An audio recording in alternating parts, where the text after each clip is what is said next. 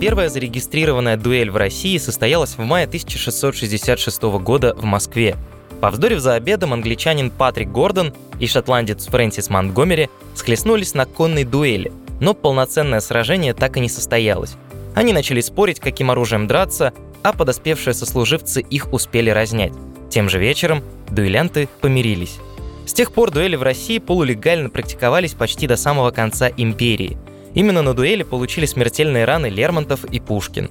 Грибоедова на дуэли ранили в руку, и только по этой ране его тело опознали. Поэты Николай Гумилев и Максимилиан Волошин стрелялись из-за пощечины, а Петру Столыпину в молодости на дуэли прострелили руку. Однако о том, как в России проводились дуэли между женщинами, мы почти ничего не знаем. Привет! Вы слушаете подкаст «Ясно понятно», подкаст, в котором мы задаем вопросы обо всем, что нас волнует, и обо всем, в чем нам хочется разобраться.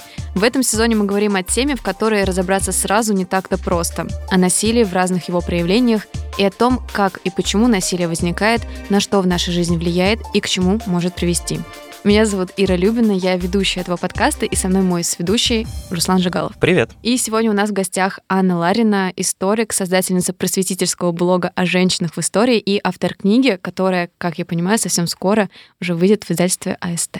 Я права? Привет, Ира, привет, Руслан. Спасибо за приглашение. Книга выйдет не так уж и скоро, на самом деле. Она выйдет осенью, возможно, летом. Но скоро мы ее увидим на полках книжных магазинов. Ну, то есть она уже готова, просто ты ждешь да, уже именно да. выхода. Уже пошел процесс в издательстве. Мы позвали тебя сегодня, чтобы поговорить о необычной стороне женской истории, а именно о женских дуэлях, часто бессмысленных, а еще чаще беспощадных. Зато таких красивых. Зато таких красивых.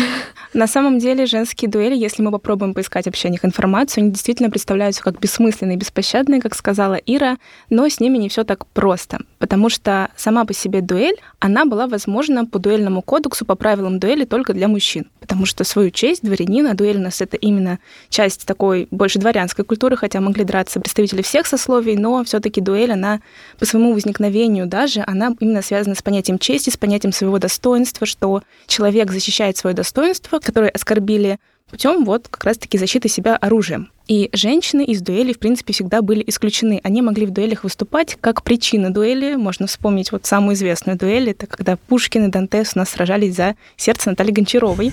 Либо же женщины появлялись как оскорбленные женщины, честь которых защищали, потому что честь женщины тоже защищала именно мужчина, либо родственник, либо отец, либо муж, либо просто любой мужчина, который хотел это сделать. Так тоже можно было. И информация о женских дуэлях тоже противоречивая. Много есть дуэлей женских, которые такие полулегендарные. Самая такая известная, прогремевшая на всю Европу женская дуэль состоялась в конце XIX века между светской львицей Полиной Меттерних и графиней Кильмансек. И во многих газетах тогда писали, что женщины поссорились, потому что их мнения по поводу Венской выставки не совпали. Они вот, значит, решили выяснить отношения старым добрым способом в шпагах в руках, отправились э, сражаться. Там была то ли секундантка, то ли распорядительница дуэли врач баронесса Любинская, которая рекомендовала женщинам еще раздеться, чтобы, не дай бог, кусочки одежды не попали в раны. Это тоже очень интересно. Я не врач, конечно, но мне кажется, что вот информация такая очень сомнительная. Ну, то есть, как э, одежда, которая попадет на рану, может заразить. Она Это... не попадет на рану, она попадет внутрь раны. Так вот, кстати, примерно и умер Пушкин отчасти. То есть одной из версий было то, что у него инфекция развелась, и как раз из-за попадания. У меня есть вопрос, а почему Да-да. тогда на всех войнах люди не сражаются голыми? Ну, как ты думаешь, удобно ползать по грязи или в траншеях голым? Ну, лучше, чем умереть от заражения. Ну, там умереть от заражения это было не самое страшное в войнах 19 века, но продолжим так. Ань. Но я очень сомневаюсь, что эти женщины, которые сражались, они действительно хотели друг друга зарубить по-серьезному, если даже это было. Вторая версия тоже, почему они разделись, была в том, что они хотели доставить какое-то вот удовольствие мужчинам, которые собрались посмотреть на эту дуэль. Эта версия тоже встречается в очень в разных статьях, которые гуляют по интернету, тоже очень сомнительная. Но как бы то ни было, дуэль закончилась без убийств. А, они там чуть-чуть друг друга поцарапали. А, но история из австрийских газет она разлетелась по всей Европе. Но вскоре вышло опровержение от самой Паулины Меттерних о том, что такого не было, это все выдумка журналистов. Дуэли в смысле не было? Да, Или... что дуэли не было. А. И действительно, каких-то свидетельств вот, от источников, каких-то свидетелей конкретных в прессе представлено не было, и многие стали думать, что это просто газетная утка. То есть история такая неподтвержденная, но вполне возможно такое могло быть. Не а... обязательно с Паулиной Меттерних, то есть, ну, в целом. Да, в целом такое могло. могло быть. Но, опять же, эти истории, их сложно подтвердить. Во-первых, потому что сами по себе дуэли, они хоть и были нормальные, одобряемы дворянским обществом, они были запрещены, эта практика была незаконной. И все равно закон запрещал это. Во-вторых, само понятие дуэли, опять же, оно связано только с мужчинами и с женским поведением, оно не коррелирует никак. То есть женщины предпочитали выяснять отношения другими способами. Подсылать мужчин, чтобы те Например, да. Ну, действительно так. Травить ядом. Ладно, это уже так. И так тоже могло быть в средние века, например, действительно, да. То есть дуэль — это не способ решения конфликтов женщин прошлого, потому что, ну, для них, чтобы пойти на дуэль, действительно нужно было выйти за рамки женского поведения, нужно было выйти за рамки принятых норм, пойти против общества. И поэтому другие дуэли, в которых участвовали женщины, они были связаны со случаями, когда женщины, в принципе, себя вели так, как не подобает вести себя даме. Например, можно вспомнить Надежду Дурову, известную кавалерист-девицу, которая всю свою жизнь провела под именем мужчины и под образом мужчины. И она участвовала в дуэли, она подстрекала своих сослуживцев к дуэли, потому что считала, что защищать свою честь обязательно для офицера. То есть она старалась мыслить как мужчина того времени но мы видим, да, что она здесь, в принципе, взяла на себя образ мужчины, и поэтому в дуэли участвовала под образом мужчины. А сколько лет она так скрывалась от всех? Она не, не очень долго скрывалась как мужчина от сослуживцев, но сослуживцы при этом не заподозрили ее в том, что она женщина. Так думали женщины, которые с ней встречались, они говорили, что какой-то молоденький юноша, как прям как девочка. Ну, то есть женщины чувствовали больше, что перед ними стоит на самом деле женщина, которая скрывается под образом мужчины, но Надежда Дурова, как мужчина, провела, в принципе, всю свою жизнь. Она и когда уже вышла в отставку, она продолжала называть себя Александром. Она же издала свои записки, свои воспоминания. Ей помогал издавать их Пушкин, и она очень обиделась, когда Пушкин к ней обратился как к Надежде Дуровой в письме. Она сказала, как так, я же Александров, Александр Александров, обращайтесь ко мне как к мужчине. Ну, то есть ты хочешь сказать, что в целом женские дуэли — это скорее на протяжении всей истории были исключения, чем правило. Да, женские именно дуэли — это скорее исключение. Возможно, женщины могли сражаться на шпагах просто ради развлечения, просто ради какого-то такого спортивного интереса. Но дуэль вот по всем правилам она женщин не предполагала, и сами женщины не мыслили решать свои проблемы таким способом. Они скорее действительно могли подослать мужчину или попросить защитить себя мужчину. Но можно вспомнить судебные поединки, которые были прообразом дуэлей в каком-то плане, и там женщины могли участвовать. Например, в Чехии в средние века вдова, если ее мужа убивали, могла выступать против обидчика в бою, причем на ее стороне было определенное преимущество. Он должен был стоять по пояс в яме, она, соответственно, была на земле, в определенном таком пространстве уже огороженном, но, тем не менее, сражаться ей, думаю, было проще. И у нее, и у него был и меч, и щит, то есть по всем правилам проходил поединок. А незамужние женщины тоже могли таким правом воспользоваться, то есть там правом преимущества, когда мужчина должен был стоять ниже них в яме, но они также могли нанять вместо себя кого-то. На Руси по Псковской судной грамоте в Пскове тоже упоминаются такие судебные поединки, и там тоже был интересный момент, связанный с женщинами. Там были женские бои. То есть, если друг против друга выступали женщины, они не могли нанять вместо себя мужчину, они должны были драться друг с другом самостоятельно, ну, либо должны были договориться и просто не вступать в конфликт. Там еще такая забавная сейчас формулировка только жонки с жонками, по-моему. Да, там, да, только женщины с женщинами. Mm. Действительно, если женщина против мужчины выступала, и дело доходило именно до поединка, а не до другого разбирательства, то а, женщина могла нанять мужчину, должна была нанимать мужчину. То есть на протяжении веков, как бы вот с 14 века, с этой псковской грамоты, получается, у нас были узаконены женские дуэли на Руси. Скорее... А вот все не так просто, да, давайте об этом поговорим. Скорее, до Псковской грамоты такие судебные поединки проходили, и в Псковской грамоте они действительно были закреплены, но потом где-то в 17 веке судебные поединки в принципе выходят из употребления, там уже потом принимаются на соборное уложение, там по-другому решаются конфликты, другое же законодательство, и судебные поединки вообще очень такая древняя форма решения конфликтов, архаичная, я бы сказала, и вот как раз-таки они постепенно сходили на нет. То есть Псковская грамота — это где-то вот процесс уже, наверное, ну, не расцвета и не, не упадка, а вот что-то вот где-то между. между, между, да. Ну, кстати, вот про законодательный аспект, мы сейчас вспомнили про Псковскую грамоту, про Петра Первого, собственно, да, который запретил впервые дуэли на Руси, а потом вроде бы, ну, то есть, если мы посмотрим вообще в целом на дуэли на протяжении истории именно России, допустим, то, конечно, большинство правителей запрещали дуэли, и там Николай I их терпеть не мог, ну, то есть, в целом все не одобряли. Но при этом я прочитала, что Екатерина II вроде бы запретила дуэли, но женские поединки на территории дворца она разрешала. Правда такое было? С Екатериной тоже интересная история. Она действительно запретила дуэли. В мемуарах мы найдем какую-то, не то чтобы попытку дуэли между ней и Петром, скорее там просто была какая-то у них разборка, в ходе которой Петр попытался вытащить шпагу. И Екатерина что-то сказала, что вот как так, неужели ты на меня поднимаешь шпагу? И потом из этой истории раздулось то, что Екатерина и сама любила участвовать в дуэлях, и против Петра там выступала, и дуэли женские тоже разрешала, но я, честно говоря, не встречала в источниках упоминаний о женских дуэлях на территории дворца. Но они могли быть, я думаю, опять же, как такое развлечение. Потому что, возможно, Екатерина II сама тоже ради развлечения фехтовала и... Тренировалась. Не тренировалась, Ну, то есть да. не до смерти, просто да. женщины обнажили шпаги и немножко Такое так. могло быть, но, опять же, упоминаний я не встречала. Ну да, я читала, что вроде как ходили легенды, что она разрешала, ну как раз вот то, о чем ты говоришь, скорее как развлечение, то есть до момента, когда кому-то уже становится плохо, то есть нас сразу приостанавливало, если кто-то был ранен или что-то такое плохое происходило. Да, но тут, опять же, спорный вопрос, потому что дворцовый этикет, он тоже женские дуэли не предполагает. И, опять же, мы вспоминаем о том, что это нетипично для женщин того времени, для их мировоззрения. Поэтому я допускаю, что такое могло быть, но так как я не нашла конкретных вот упоминаний в мемуарах, в Мгм. источниках того времени, то это такая история вот остается под знаком вопроса. Насчет исторических источников, вот мы упомянули Псковскую грамоту судебную, а где-то Да. еще оно упоминается? Вот, да, ну быть, в раньше? законодательстве, кроме псковской грамоты, нигде особенно не встречается. То есть вот А, эта жонка дуэли были запрещены, да, да, нет? женские дуэли, в принципе, не упоминаются. В мемуарах как раз-таки мы можем встретить отношение к попытке женской дуэли.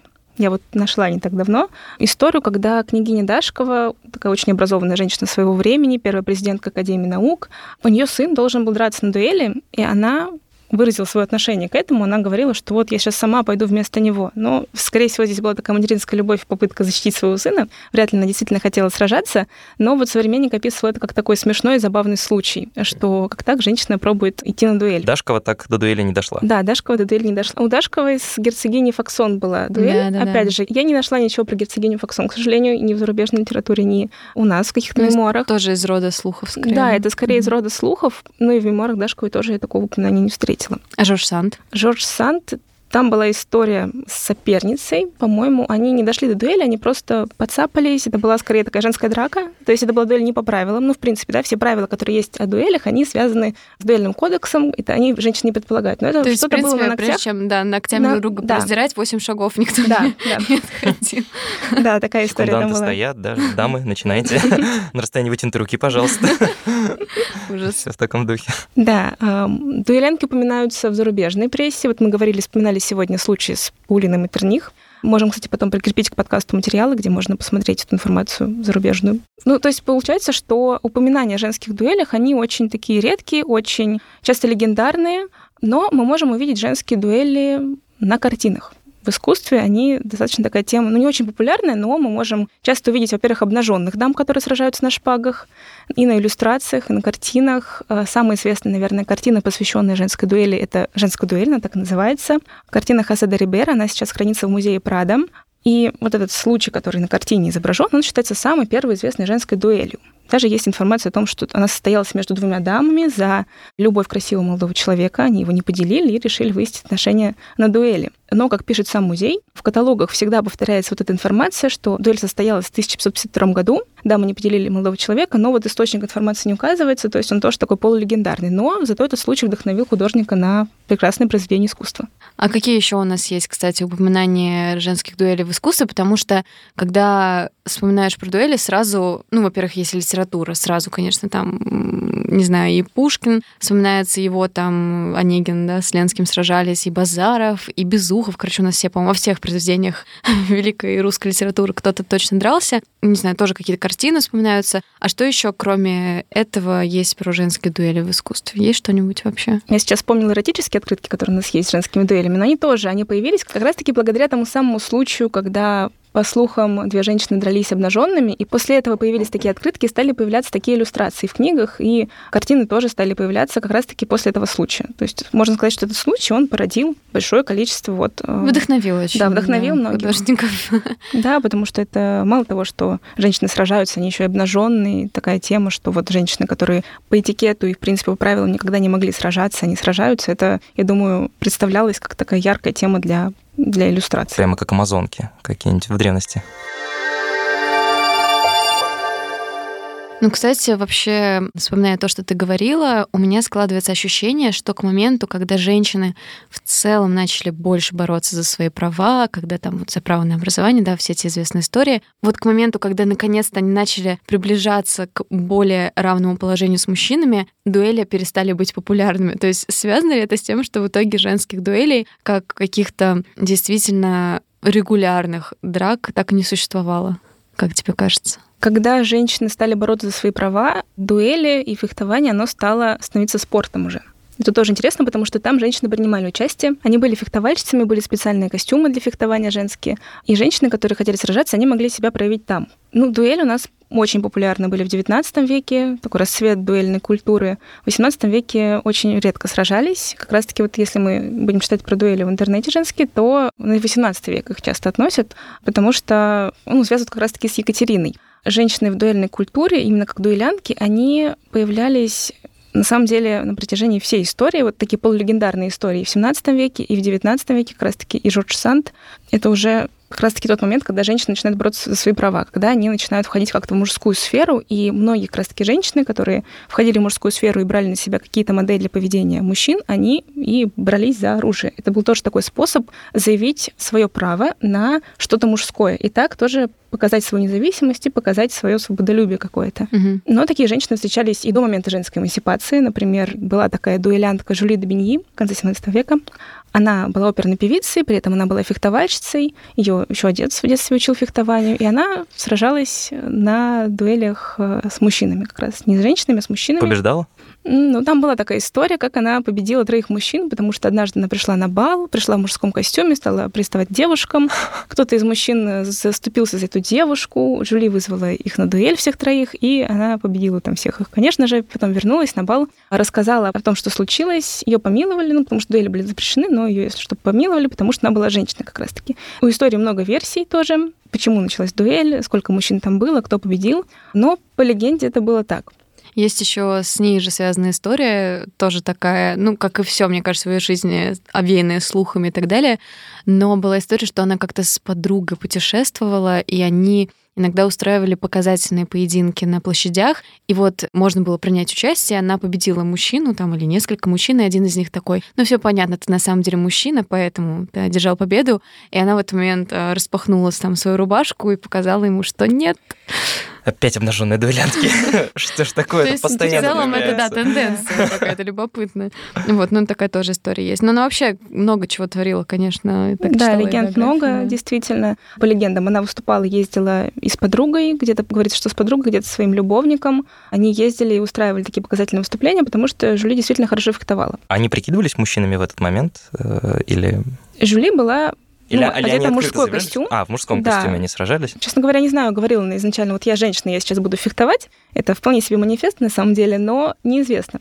Но выступала на мужском костюме, потому что это просто было удобнее. Хорошо. А вот вам вообще, в принципе, вопрос на размышление и тебе, Аня, и вот моему коллеге Руслан тоже, вдруг у тебя есть какие-то мысли. Мне кажется, что, ну, это такой общепризнанный факт, что мы, женщины, создали более эмоциональные есть ли у тебя ощущение, что вот все те истории, которые у нас сохранились о женских дуэлях, они связаны с какой-то большей жестокостью, чем мужские? И связано ли это вот с тем, что когда женщины дорвались таки до драки, то они себя ведут более жестоко в силу своей природной какой-то эмоциональности? Особая эмоциональность женщины — это вопрос на самом деле спорный, потому что, насколько я читала, эмоциональность не очень-то и сильно различается, она просто немножко разная. Ага, а, гендерные стереотипы. Да. Гендерный стереотип определенно тут есть. И я думаю, что как раз-таки с ними и связан этот образ женской дуэли как особенно жестокой, беспощадной, что вот женщины, потому что особенно мстительные, из-за этого они на дуэлях себя так показывали. Но выборки, чтобы сравнить, как себя вели женщины и мужчины на дуэлях, у нас нет, чтобы можно было сравнить и понять, как вообще это было, насколько они по-разному в плане жестокости себя вели. То есть да, кровавых это, это подробностей у нас нет. О мужских дуэлях их много, но вот о том... Про женщин именно. Про женщин, да, они все такие легендарные. Но получается, что но... у нас будет неравные данные для того, чтобы сравнивать, потому Конечно, что там потому что 10 случаев женских, ну, условно, да. дуэли на там, тысячу Да, действительно мужских. так. И плюс, что я думаю, что в любом случае, чтобы выйти на дуэль, чтобы взять в руки оружие, женщине нужно было быть смелой, нужно было понимать, что она выходит за рамки какого-то женского поведения, осознанно она это делает или неосознанно, а, и нужно было иметь определенные свои взгляды на то, как стоит себя вести женщине. Именно поэтому вот эти истории, они связаны как раз, когда женщина вела себя не так, как ей подобает. То есть это тоже выдумка мужчин, которые делали красивое описание под иллюстрации дуэлянток и все в таком духе. Ну, про жестокость и про какое-то Особо другое... изощренная жестокость. Да, да, да, Мне да, кажется, это что всё. да, потому что в любом случае женщины, которые сражались, они ориентировались на мужчин, поэтому если они были особенно жестокие, может быть, это и мужчины были особенно жестокие. Ну, это, конечно, такая шуточка. Это, кстати, интересно. То есть на мужской взгляд жестокость, которая проявлялась женщинами, была как бы чересчур, ну, когда они видели, как женщины колют условно Да. друг друга, а на самом деле они делали это, ну, почти там каждый день на дуэлях, да? Да, да, и для да. них это было нормой. Интересно, Хм. интересный момент. Ну, это на самом деле такой вообще сложный вопрос, потому что, получается, ну, если изучать этот вопрос подробнее, то надо уже приглашать какого-нибудь крутого специалиста именно Архивиста? в этой сфере. Нет, я имею в виду специалиста, который, не знаю, занимается криминальной психологией и может рассказать нам, почему женщины убивают, да? Итак, затравка на второй выпуск, сериал? ясно, понятно. Да, но на самом деле, ну, мне кажется, что в целом это же не только женских дуэлей касается, а и убийств в целом, потому что, условно, женщин-серийных убийц куда меньше, чем мужчин-серийных убийц. Может, Правда, один раз ловили? я обсуждала это с моим папой, и папа сказал, женщин просто не ловили, да, именно такой Они просто были более Они умными. просто хитрые, да. Как мы выяснили, женщины, они же что? Они сражались с мужчиной, который сидел в яме, они отправляли вместо себя наемников, других мужчин. Они поступали очень умно в этом случае, вместо того, чтобы идти тыкаться Как друг другу приятно, что ты это железяками. признаешь, Да, кстати. да, да, я никогда этого не отрицал. Я думаю, что это связано с тем, как воспитывали раньше мужчин и женщин, потому что их воспитывали очень по-разному. В мужчинах воспитывали силу, воспитывали то, что он будет защищать женщин или там бороться с кем-то, воспитывали агрессию. То есть агрессия для мужчин нормально, для женщин совершенно нет, совершенно другое поведение. Честь женская, она тоже другая. Если у мужчины честь это как раз-таки защищать себя и сражаться, то для женщины честь это быть скромной, там, если незамужняя девушка, там, слушаться мужа, э, быть с ним в хороших отношениях и так далее. И убивать конкуренток на дуэлях. Женихов мало, невест много. Надо сокращать Как было поголовье, да? То есть вот ты говорила, что женщин убийц меньше, может быть, поэтому их и меньше, потому что просто воспитывали их долгие века по-разному. Ну и сейчас многие продолжают, к сожалению. То есть надо продолжать девочек воспитывать более мягко, чтобы у нас было меньше женщин серийных убийц. Я думаю, что лучше воспитывать всех примерно одинаково, развивать хорошие человеческие Надо качества. всех воспитывать как девочек, чтобы не было. Надо всех воспитывать как людей. Смотри, ты упомянула, что в конце, кажется, 19 начале 20 века фехтование переходит в разряд спорта, и женщины в том числе начинают этим заниматься. А ты можешь как-то поподробнее этот момент осветить? То есть с чего это началось? Были ли какие-то запреты на женщин участие в спортивном фехтовании? И все в таком духе. А, ну, кстати говоря, с фехтованием женщинам повезло, потому что, по-моему, сразу же им разрешили участвовать в фехтовании, проходили соревнования по фехтованию, где женщины могли сразу же в них участвовать. Запрета на это не было. Есть и иллюстрации, картины, где изображаются как раз-таки женщин-фехтовальщиц в таких особенных их нарядах, очень удобных. Женщины не сражались обнаженными, то есть это опять к вопросу о том, почему женщины раздевались. Ну, вряд ли так удобнее сражаться, потому что можно придумать что-то попроще. Например, простой костюм фехтовальный. Все наши варианты сейчас погибли.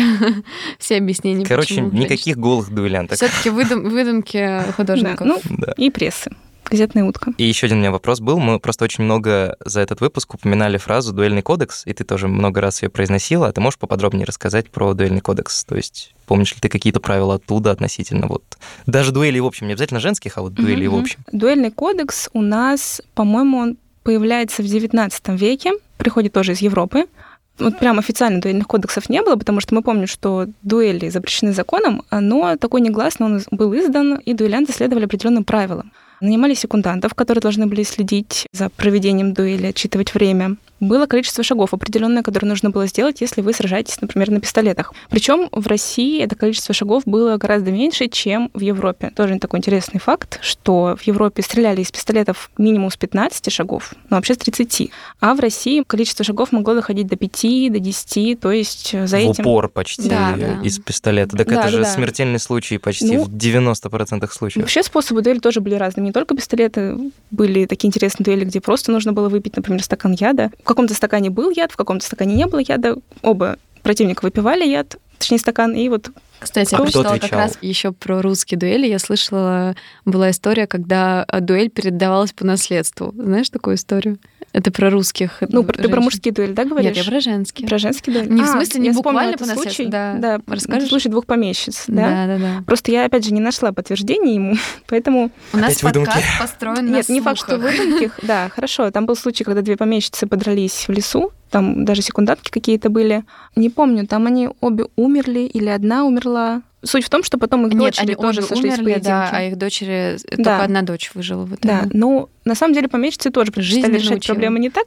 Кстати, по поводу женских разборок. Женщины могли вполне подраться не на дуэли, просто подраться. То есть, А если... это было нормально? Ну, как нормально. Так решали проблемы, действительно. Могли так решить проблемы, там, если они столкнулись в торговом ряду, что-то там у них зацепили с языком, э, стали разбираться, они могли таскать друг друга за волосы, могли подраться. То есть, ну, это касается, конечно, простых женщин, знаете, так не дралась. Но это не дуэль, это просто драка, которая к дуэлям у нас не относится. Дуэль всегда идет по правилам, но женщины так могли разбираться. В архивах очень много таких упоминаний, и помещицы тоже вполне могли подраться, я думаю. А Потому если мы что вспомним были... Салтыкову, Да, ну, например, она да. любила всех побить. Да, но там другой случай, она все-таки в позиции выше, Ну, ну, я понимаю. крепостных, А, да. ну, ты имеешь в Но, что не в менее, равной да, позиции что- тоже могли Да, и в равной позиции могли. Был даже, я помню, был какой-то случай, когда крестьяне на свою помещицу набросился, но это другой тоже, но опять же, Ну, опять же, драка да, опять же драка, и в среде помещиков тоже была. Вот вы сказали про двух помещиц, и то, что как бы их дуэль перешла по наследству. А почему вы думаете, что она перешла по наследству, а не их дочери просто вот Не, ну не это, снова ну, шутка. из-за чего-то? это в формате шутки, что так получилось, что именно их дочери тоже подрались, потому что случаи это редкие, а тут и дочери тоже, и в том же самом месте. Просто, может быть, они там не такая. поделили берег реки, какой-нибудь, не знаю, какой-нибудь земельный участок, Ну, и как помещицы не смогли разобраться, Видишь, так и дочки не не узнаем, смогли потому что разобраться. мало официальных упоминаний. Если вернуться к дуэльному кодексу, Аня, ты сказала, что у нас ближе гораздо было расстояние, а ты знаешь, с чем это связано? То есть почему не на 30 шагах, не на 20 стрелялись, а вот на 10 там, и все в таком Ну, духе? как главный То есть в связи с чем у нас такой контакт? Ну, вообще, я читала не так давно одно исследование современное, которое вышло по дуэльной культуре в России, по насилию, связанному с дуэлями. И там вообще много упоминаний о том, когда дуэли, в принципе, шли не по правилам. И, возможно, ну, первый вариант, что просто, когда дуэльный кодекс к нам пришел, просто вот решили сделать покороче, потому что чего мы там, мы, мы смелые, будем стреляться поближе. Мы же русские, не да, европейцы, да, да? Ну, вот типа того. Либо это просто связано с тем, что вот решали правила менять, да, и правила не соблюдались, в принципе. Договаривались там на 10 шагах, потом в итоге подходили покороче, потом дуэль заканчивали дракой, такое тоже могло быть. Хотя, ну, поединок, он не должен был закончиться уже каким-то мордобоем, он совершался, и все. Но все это связано все-таки с тем, что это все равно было незаконно все. Да, Правила все можно было нарушать, ссылаясь на то, что Я в целом их нет. Интересную теорию, почему мы сражались ближе. Возможно, потому что русское стрелковое оружие могло быть не таким совершенным, как европейское, и поэтому дуэлянты, которыми на пистолетах сражались, они такие, типа, ну мы явно промахнемся, поэтому давай поближе. Ладно, это отступ- отступление от темы, просто теоретизирую. Ну, Теоретизирую. может быть. Подводя итоги, поправишь меня, если я не права, я так попробую. Правильно ли я понимаю, что если мужские дуэли все-таки у нас и упоминаются в большем количестве источников, и в литературе, и чаще, там, не знаю, в живописи везде, потому что это действительно было регулярным, массовым таким явлением и в Европе, и у нас, то женские дуэли — это все равно больше на уровне слухов и на уровне каких-то как раз легендарных историй, Фантазий. потому что любая да, из них была настолько из ряда вон выходящей, что она сверху, наверное, обрастала еще кучей подробностей, слухов и так далее. То есть мы не можем говорить о женских дуэлях как о действительно каком-то таком отдельном феномене. Это скорее частные, отдельные чьи-то драки, грубо Да, говоря. действительно так. Ни о какой традиции женских дуэлей мы говорить не можем. О судебных поединках мы можем говорить, что там, да, женщины действительно принимали участие. В дуэльной культуре женщины появлялись в качестве исключений, и самые такие достоверные истории, они связаны с тем, как женщины, в принципе, выходили из своей женской роли, они одевали мужской костюм, и именно тогда брались за оружие. Ну, то есть какие-то это заимствование вот героини, как мужской Надежда дуэльной Дурова. культуре. Да, и да, Мгм. Надежда Мгм. Дурова. Ну и мы сегодня говорили о такой газетной утке, когда дрались обнаженные женщины. Это тоже скорее слух. Ну да, и получается, единственное более или менее официальное упоминание, оно у нас самое такое раннее, это псковская вот эта грамота. Да, и это судебный И поединок. это судебный поединок, Да. который потом ушел как раз в Небытие. небытие, да, и остались дуэли, в которых женщины уже официально не участвуют. Кстати, а вот этот судебный поединок из Псковской грамоты, он случайно не описан там точно так же, как в европейских источниках 15 века? Ты говорила про яму, я и говорила мужчина, который не сидит. У нас в Псковской грамоте ничего Нет, такого в не было? Псковской грамоте такого не было. Там, Там, да, разрешены про были, да, ж- женские Просто женщины с да, Женщина женщина, с женщина, да, Жонка, такое обязательно жонка. указание. Короче, бои без правил Короче, мы с средневековой вами России. сегодня весь час говорили о том, чего нет. Нет, в смысле? У нас Мне была кажется, это хорошо, что там разрушили такой небольшой миф. Жен- женских дуэлей. Я так надеялась. А я- Ну, можно и так подать под вопросом, а было ли? Можно назвать выпуск дуэли, которых не было. Нет, ну, они Хорошо. были, Папа. они же были, они же были некоторые. Это были не дуэли, а что-то другое. Нет, это были Нет, дуэли. поед- ну, поединок мы можем назвать прообразом дуэли раз, судебный поединок по псковской грамоте. Потом мы вот рассказывали, были истории, которые так повлияли на искусство. Мне кажется, это тоже интересно и важно. Ну ладно, я как женщина горжусь тем, что мы такие милые и не злые. И умные, и от- отправляли на дуэли Ну, мужчин, про и не женское насилие сражались. можно в отдельном выпуске вам потом будет поговорить. Просто сама по себе тема женского насилия интересна, потому что ну, немножко другое, нежели чем мужское. И Как говорится, как, более ну, как женщины могли проявлять свою злость, как они вообще, в принципе, могли агрессировать э, в прошлом, потому что, опять же, их многое сдерживало, и они поэтому выходили вот и с теми способами, которыми могли, выходили из проблем. У нас в гостях была Анна Ларина, историк и создательница просветительского блога о женщинах в истории, автор книги, которая, как мы выяснили, либо следующим летом, либо следующей осенью выйдет в издательстве АСТ. Аня, спасибо тебе большое, что ты пришла сегодня к нам и рассказала нам столько интересных подробностей о том, чего не было. Ладно, о том, что было, но это не Но было было традицией. редко. Но было И редко, не было да. традиции, да. Спасибо за приглашение вам, ребят.